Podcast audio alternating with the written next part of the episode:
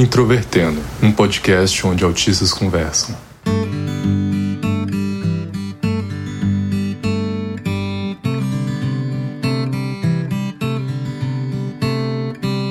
Sejam bem-vindos ao podcast Introvertendo, um podcast sobre autismo.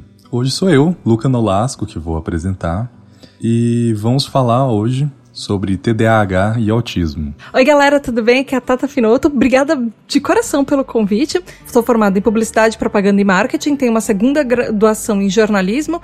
Eu também fiz letras, mas essa eu larguei. E eu também cursei uma pós-graduação em Semiótica Psicanalítica. E é isso, eu sou da Tribo TDAH, podcast de TDAH. E... Meu Deus, eu, eu, mal tenho uma graduação. Eu tô aqui morrendo de inveja. A gente vai falar sobre diferenças do hiperfoco do autismo e do TDAH, certo? então já tem spoiler do resto do episódio.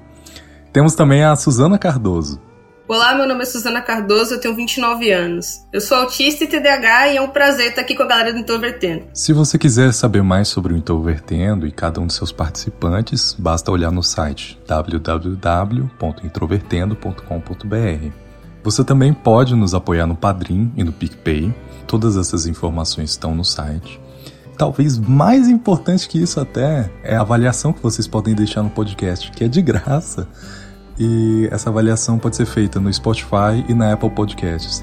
Sempre lembrando que o Introvertendo é um podcast feito por autistas e produzido pela Superplayer and Company. Eu quero começar aqui perguntando especificamente para Suzana. Você comentou durante sua introdução que você é autista e também é TDAH. Você pode falar para a gente como que foi esse processo até descobrir, quanto tempo levou? Desde quando meus pais estavam ali na, na, na, minha gestação ali, né, que eles se preocupavam, né, com isso, porque eles me tiveram ali já na velhice, já tardio, mas sem muita delonga, né, porque foi todo um processo. O meu primeiro contato que eu tive com, com a psicóloga foi aos dois anos, porque minha mãe percebia bastante coisa. Se passaram anos depois, eu tive diversos diagnósticos errados. Devido a esses diagnósticos errados, já eu já não estava mais assim acreditando muito, né? Não estava muito fazendo sentido, porque nunca funcionava, o diagnóstico estava errado, então o tratamento estava errado, né? A intervenção estava errada, né? Mas foi graças ao diagnóstico de meu pai, com mais de 90 anos, que realmente eu fui buscar, porque eu vi que meu pai teve melhorou bastante a qualidade de vida dele. E foi onde eu recebi o primeiro diagnóstico em 2018 de TDAH.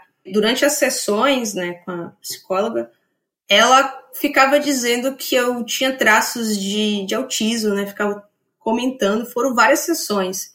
E na época, aquilo ali começou a me, me incomodar, né, porque eu já tinha tido vários diagnósticos errados, e aí seria mais um, no caso, né, na, na, no meu pensamento.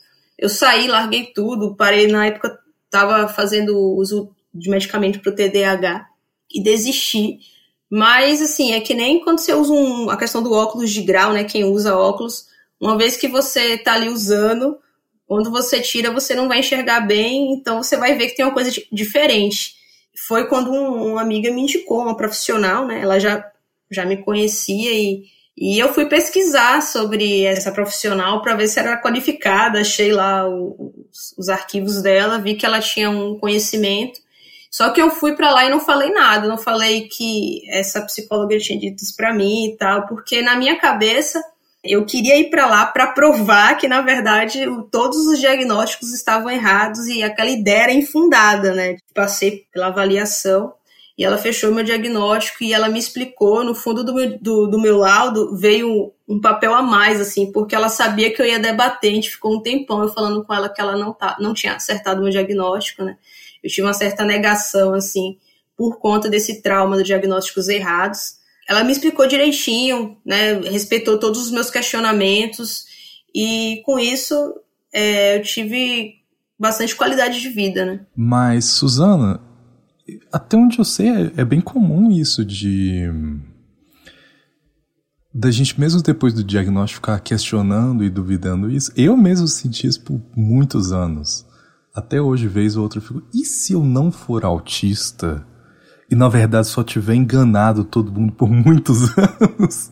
Mas com quantos anos mesmo você foi diagnosticado com cada um deles? Você falou o, o ano cronológico, mas eu eu não fiz a conta matemática na minha cabeça para saber quantos anos eram. Em 2018, eu tive o diagnóstico de TDAH. E um ano depois, em 2019, veio o, o do autismo. Eu acho que a questão das redes sociais, né, dessa conexão com a internet foi fundamental, porque foi depois que eu comecei a pesquisar, eu encontrei inclusive aqui a galera da Introvertendo, é, o Ishimura, né, e outros produtores de conteúdos. A tribo mesmo fez parte quando eu estava ali, quando eu tive meu primeiro diagnóstico de TDAH, eu pesquisei bastante e isso contribuiu muito. Né?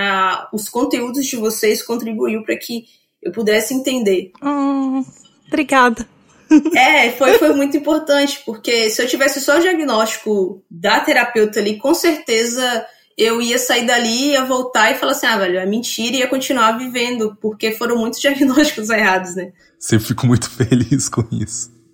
Mas agora eu vou puxar pra Tata. Como o seu próprio trabalho diz, né? O tribo TDAH. Como foi que você foi diagnosticado para o TDAH?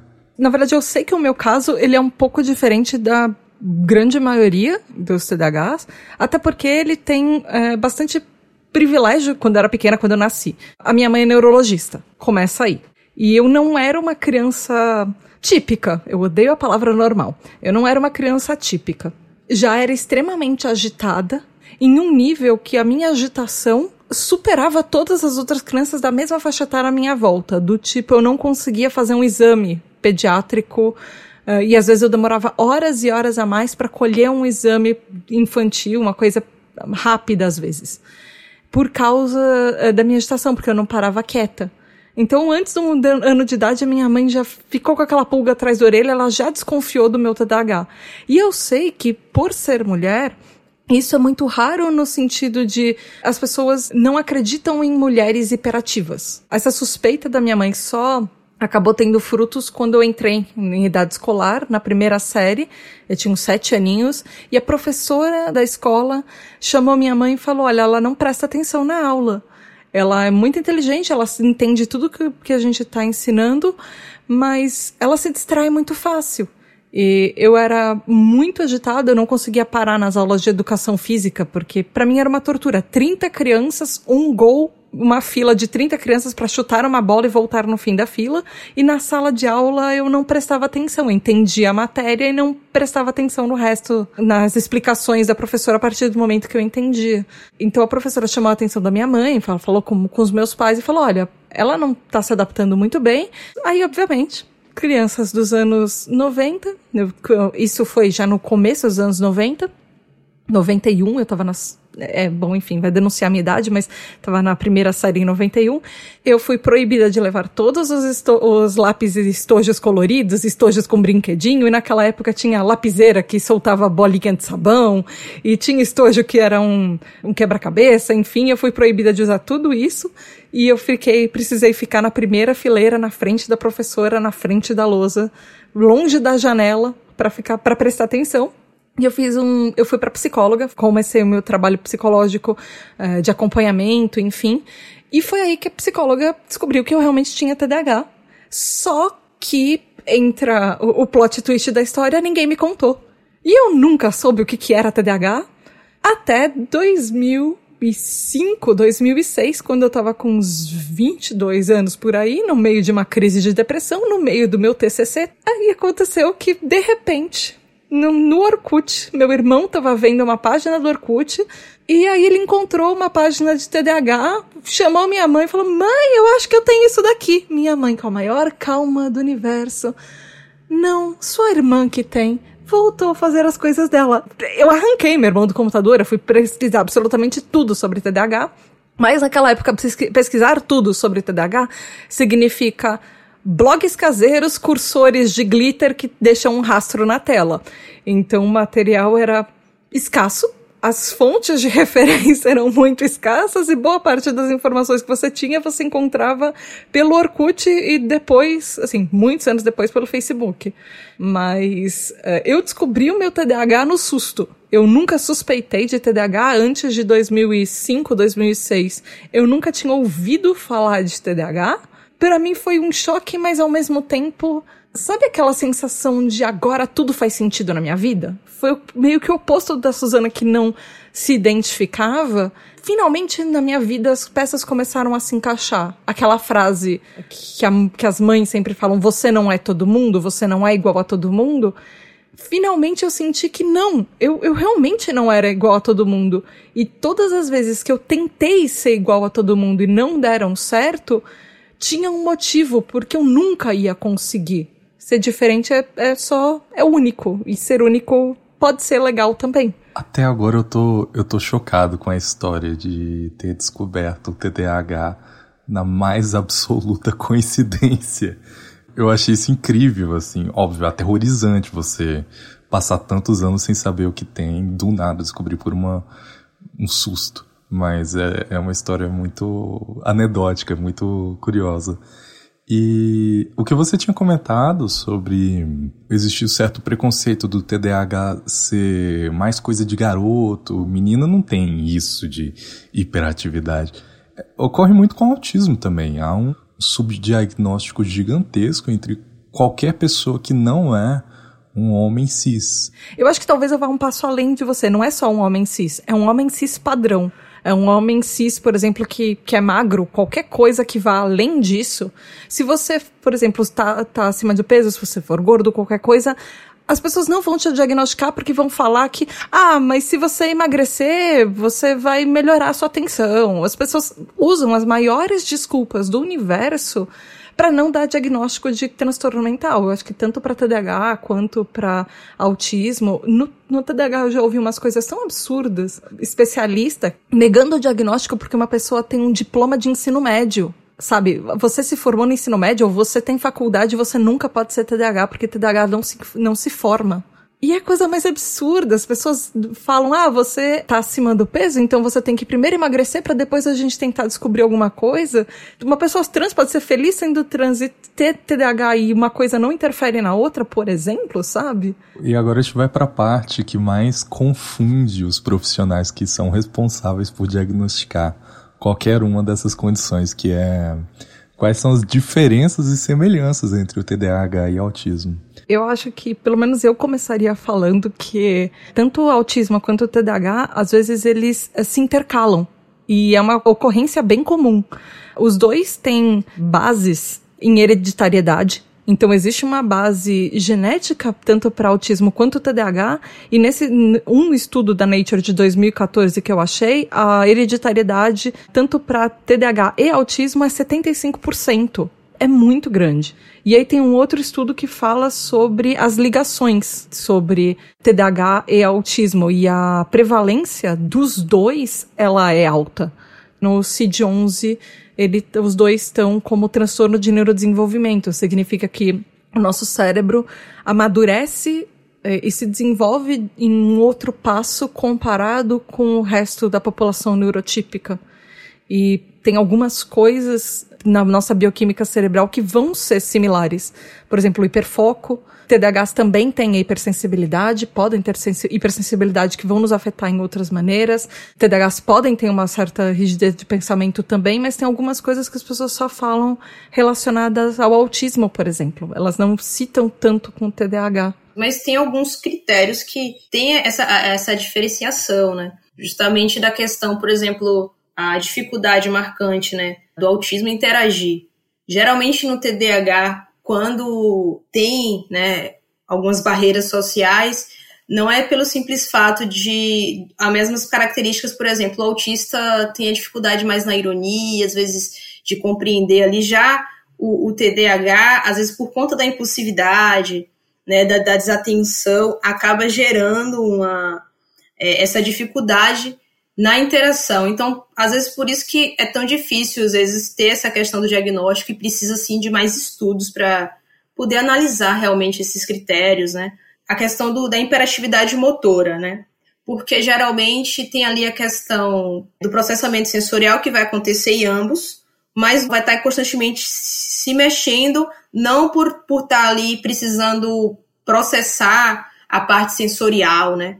Como acontece no autismo. O hiperfoco do, do autista, geralmente, né, tende a ficar mais tempo no hiperfoco. Tem vários hiperfocos diferentes, mas são duradouros. Já no TDAH, quando você olha assim a, a, a, o perfil do TDAH, às vezes muda, fica no hiperfoco, mas é diferente também esse, essa, essa característica, né? Pelo menos a, a impressão que eu tenho é que vocês têm um hiperfoco, por exemplo, pode ser aquele foco de vocês da vida. Isso. Uma coisa que vocês passam anos e anos e anos. E o TDAH, ele tem os dois, o hiperfoco curto e momentâneo, do tipo, entrei na internet, hoje vou dormir cedo, pisquei, são seis horas da manhã e você não viu, literalmente não viu o tempo passar, porque no TDAH o hiperfoco tá muito ligado com o nosso déficit de dopamina, de, de transmissores de dopamina no cérebro, neurotransmissor, enfim, que ele tá ligado com o tempo. A gente não vê o tempo passando, a gente às vezes está tão imerso em uma coisa que a gente não, não se levanta para ir ao banheiro, não toma água, não come, perde refeição e você literalmente não vê. Cinco minutos passaram cinco horas, você piscou, você não viu o tempo passar. Isso pode ser um hiperfoco momentâneo, mas a gente tem um hiperfoco longo também hiperfoco que você fica anos. Eu tinha um hiperfoco em mangás e cultura japonesa. Eu fui fazer uma faculdade de japonês e eu trabalhei numa editora de mangás durante uns dois anos, porque eu lia absolutamente tudo, via todos os animes e eu tava sendo paga para ler mangás. E aí, hoje em dia, eu tô fazendo podcast há uns oito anos e eu trabalho como produtora de podcast depois de fazer vários anos meu podcast. Então, às vezes, o TDAH também pode levar o, o hiperfoco às últimas consequências, tipo, trabalhar com isso, aquilo se tornar a sua vida inteira. E tem a questão também da impulsividade do TDAH, que acaba também fazendo com que você esteja frequentemente nessa questão. Às vezes você não para, você quer terminar por conta disso também, né? Desse, desse excesso. A, a questão, por exemplo, de, de desorganização, que tem a questão das funções executivas, né? Que acaba tanto o, o autista quanto o TDAH. Só que eu mesmo parece que assim, às vezes eu tô numa montanha russa no sentido dessa organização, porque eu gosto das coisas organizadas e parece que as coisas se embolam, né? E quando eu vejo, por exemplo, meu pai guarda-roupa, porque geralmente guarda-roupa de homem, as pessoas falam, ah, é tudo bagunçado, é tudo dobrado assim, milimetricamente. E eu gosto de organização, mas fico me bagunçando o tempo todo, né? Como se fossem duas características, assim, que às vezes eu não vejo em quem tem só o, o TDAH, ou né, só autismo, é que eu vejo uma diferença, por exemplo, o autista, autista que tem predominantemente desatento. Eu vejo que na parte social, por exemplo, né, que já tem uma dificuldade do autismo, parece que é mais acentuado, é, eu percebo essa dificuldade às vezes. Não, eu acho que é, eu, eu vejo muito o, o TDAH mais como o caos, enquanto para mim autismo parece mais uma coisa organizada e talvez uma pessoa que seja autista e TDAH no mesmo, ao mesmo tempo. Eu posso estar tá falando muita besteira aqui, mas é a impressão que eu tenho, quem olha de fora só do ângulo do TDAH. É, e a pessoa que tem a comorbidade dos dois é uma pessoa que constantemente está lutando entre, entre o caos e a ordem e tentando se encontrar naquele meio de caminho. É. Eu acho que talvez, assim, a gente esqueceu de falar que para você ter diagnóstico de TDAH são três critérios. Você tem que ser desatento, uh, hiperativo, e aí a hiperatividade, como a Suzana falou, pode ser física, mas ela também pode ser uma hiperatividade que ela é só mental.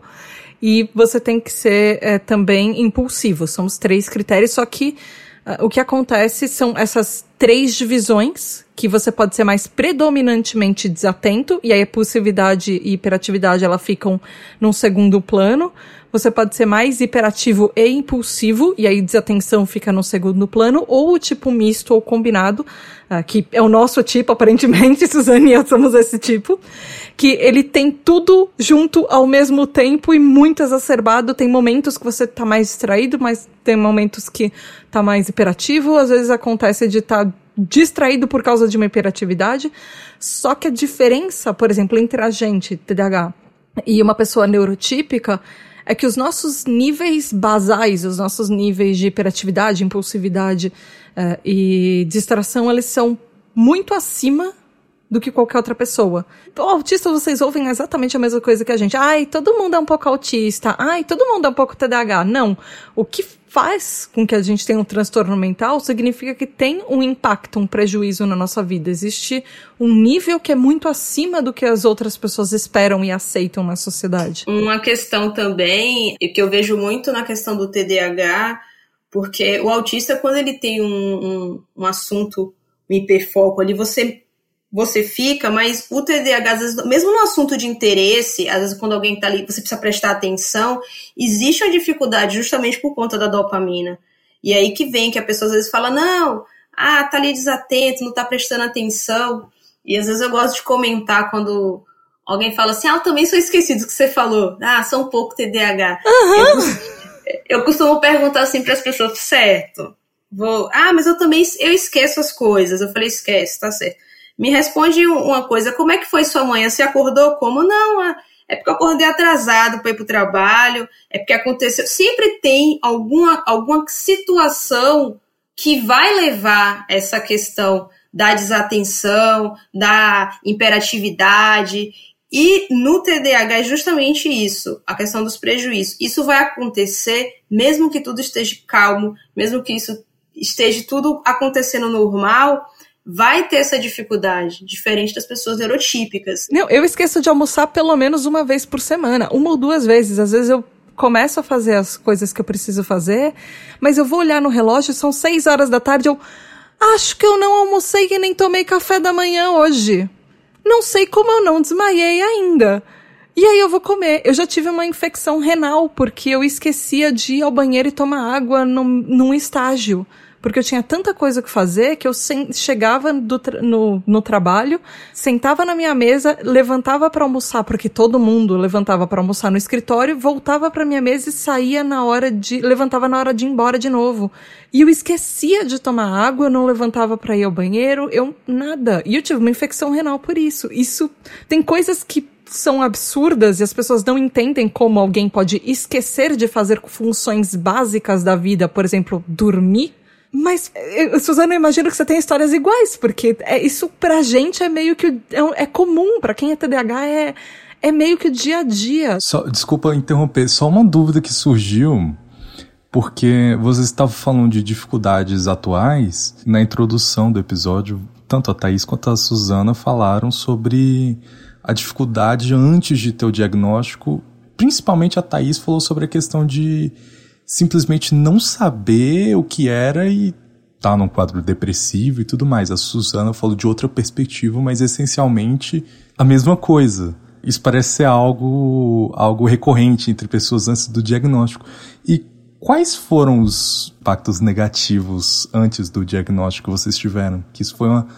Realmente ficou no canto da minha cabeça, sabe? O tempo todo não ter o diagnóstico precoce, né, é muito complicado porque o autista, né, já tem essa dificuldade, né? Eu sempre tive essa dificuldade com as pessoas, porque ninguém vai te orientar em nada. Então, a, a dificuldade de você não ter o diagnóstico, né, me fez com que no ensino médio eu tivesse a evasão escolar, que é muito comum, tanto no autismo quanto no TDAH, acontecer essa evasão escolar justamente porque você tá ali tem bastante dificuldade, não está compreendendo, você sofre bullying, né? Então você acaba se achando estranho, né? Eu então eu saí da escola porque eu, na verdade, eu achava que eu não tinha capacidade de aprender. E foi depois de muito tempo que conheci assim, o, meu esposo, meu esposo me deu muito crédito, falou: "Olha, volta e tal". Foi bem complicado porque ele acreditava mais em mim do que eu em mim, né? Então eu comecei a alavancar nos estudos muito tempo depois. Eu fiquei, não sei se foram seis anos fora da escola, ou foi oito contabilizando. E hoje eu estou indo para minha segunda graduação e justamente por conta até do próprio diagnóstico, né? Minha segunda graduação está sendo com as questões da adaptação, que, que eu posso ver claramente que sem essas adaptações, como é difícil. Percebi que, na verdade, eu tenho capacidade depois disso, né? Eu passei a vida toda achando que eu não tinha capacidade, que qualquer pessoa fosse melhor do que eu, porque eu não estava desenvolvendo, eu não sabia. Então, foi o que me possibilitou, né? É bem discrepante quando você olha assim. É isso que a Suzana falou, você cresce se achando diferente e não sabendo o porquê. Eu acredito realmente que o TDAH tem um, um déficit social,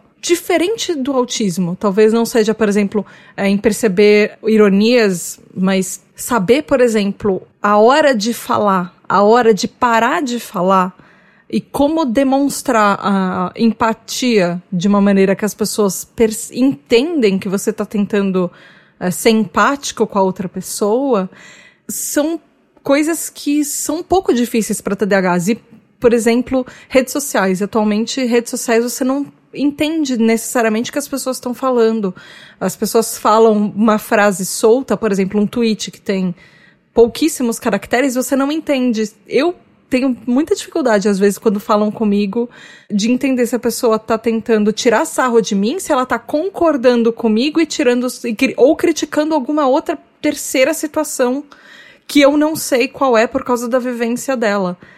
Então, existem essas dificuldades até em comum também. Eu acho que todo diagnóstico é uma ferramenta. Não ter essa ferramenta faz com que você se arrisque muito mais, entre em situações, às vezes, que você poderia ter evitado se você talvez se conhecesse melhor, se você tivesse uma autoestima melhor, porque a falta de diagnóstico faz com que a gente tenha uma autoestima baixíssima, porque nós somos a criança problema. Mesmo que você tente sempre fazer tudo certo, alguém, alguma hora, vai te falar que você é uma criança problema por alguma coisa. Ou você é uma criança bagunceira, ou você é uma criança que não estuda direito, você é uma criança que, ah, para as coisas que você gosta, você tem atenção, mas você fala que é TDAH porque não consegue fazer a lição de casa. Então, isso são frases que a gente é bombardeado o tempo inteiro tem um fator, por exemplo, do, no TDAH, que ele é um pouco diferente do autismo. Uh, na parte de autismo, vocês, eu admiro muito a luta uh, autista porque vocês conseguiram reconhecimento perante a lei para entrar com leis de acessibilidade e deficiência, por exemplo. O TDAH não tem isso. Então a gente não pode entrar numa vaga de deficiente e quando uma pessoa TDAH fala no trabalho que ela é TDAH, muitas vezes ela é demitida justamente pelos sintomas do TDAH ou às vezes porque a pessoa começa a te olhar diferente e ter preconceito de um transtorno que ela não entendeu, ela não sabe neurotípica, mas vai achar que você é desajustado na turma e você, e você vai ser demitido por isso. Seu podcast, a Tribo TDAH, é um podcast com bastante relevância nacional. Por ter muita audiência, o que a gente queria saber é Existe mesmo essa intersecção entre TDAHs e autistas ou simplesmente outras pessoas neurodivergentes no público do seu podcast? Porque o Introvertendo é mais direcionado só para autistas, mas também tem muitas pessoas que são neurodivergentes com outras questões. Então, como que é no seu podcast? Eu acho que a maioria, assim, pegando, por exemplo, pelo meu grupo de apoiadores, nesse grupo tem um monte de gente que é TDAH, mas também tem comorbidade com autismo. É um perfil um pouco diferente nas redes sociais dos ouvintes de podcast, de quem apoia, porque eu, eu cheguei a fazer pesquisas de público e tudo. A maioria dos meus ouvintes do podcast é TDAH ou é, são pais e mães, ou são pessoas que têm alguma especialidade profissional que tem alguma relação, professores ou neurologistas ou psicólogos, por exemplo, mas essa, essa parcela é muito menor. A grande maioria dos meus ouvintes é TDAH, adulto ou adolescente, enfim, e existe uh, um segundo grupo que ele é bem menor, assim, que são pais e depois vêm os profissionais.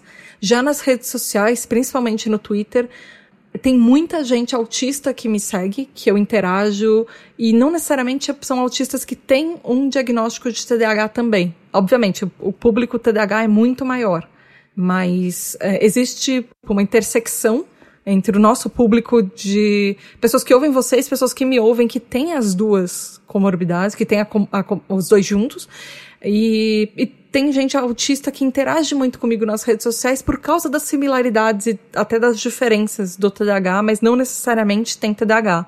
Mas é um grupo menor, é um grupo significativamente menor se eu comparar com as pessoas com que têm TDAH. Mas eu acho muito interessante isso, porque, uh, querendo ou não, a gente tem a pauta da neurodiversidade em comum. A gente tem a pauta de tentar lutar por mais acessibilidade de uma maneira geral, que tanto para o autismo quanto para o TDAH, Eu me inspiro muito em pessoas autistas e nas lutas autistas que vocês conseguiram para mim. É assim, o meu ideal de conseguir, não só com a tribo TDAH, mas com a comunidade TDAH de uma forma geral no Brasil. Eu sempre chamo autistas de primos próximos. Vocês são meio que nossos primos, porque a gente está no mesmo conjunto de transtorno de neurodesenvolvimento. Eu não sei como vocês sentem isso com como é que é TDAH para vocês, assim, se você tem interação, muita interação nas redes sociais, principalmente, Luca, com com introvertendo. Então, meu irmão, ele é TDAH, meus dois irmãos e minha mãe também. Só que no caso o, o meu irmão, ele é autista e TDAH. A minha irmã é só TDAH e minha mãe também só TDAH. Então, eu tô imerso nesse meio, acaba tendo suas peculiaridades, conviver bastante assim. Suzana, como que uma pessoa já diagnosticada com autismo, mas que tem suspeitas de TDAH, como que você acha que ela deveria prosseguir? Importante que nunca a gente pense que ah, eu já tenho um diagnóstico, no meu caso mesmo eu tive primeiro de TDAH, né? Mas tanto faz, se você tiver autismo e pensar, ah, não, eu já tenho diagnóstico de autismo e, e tá tudo certo. Cada transtorno, né?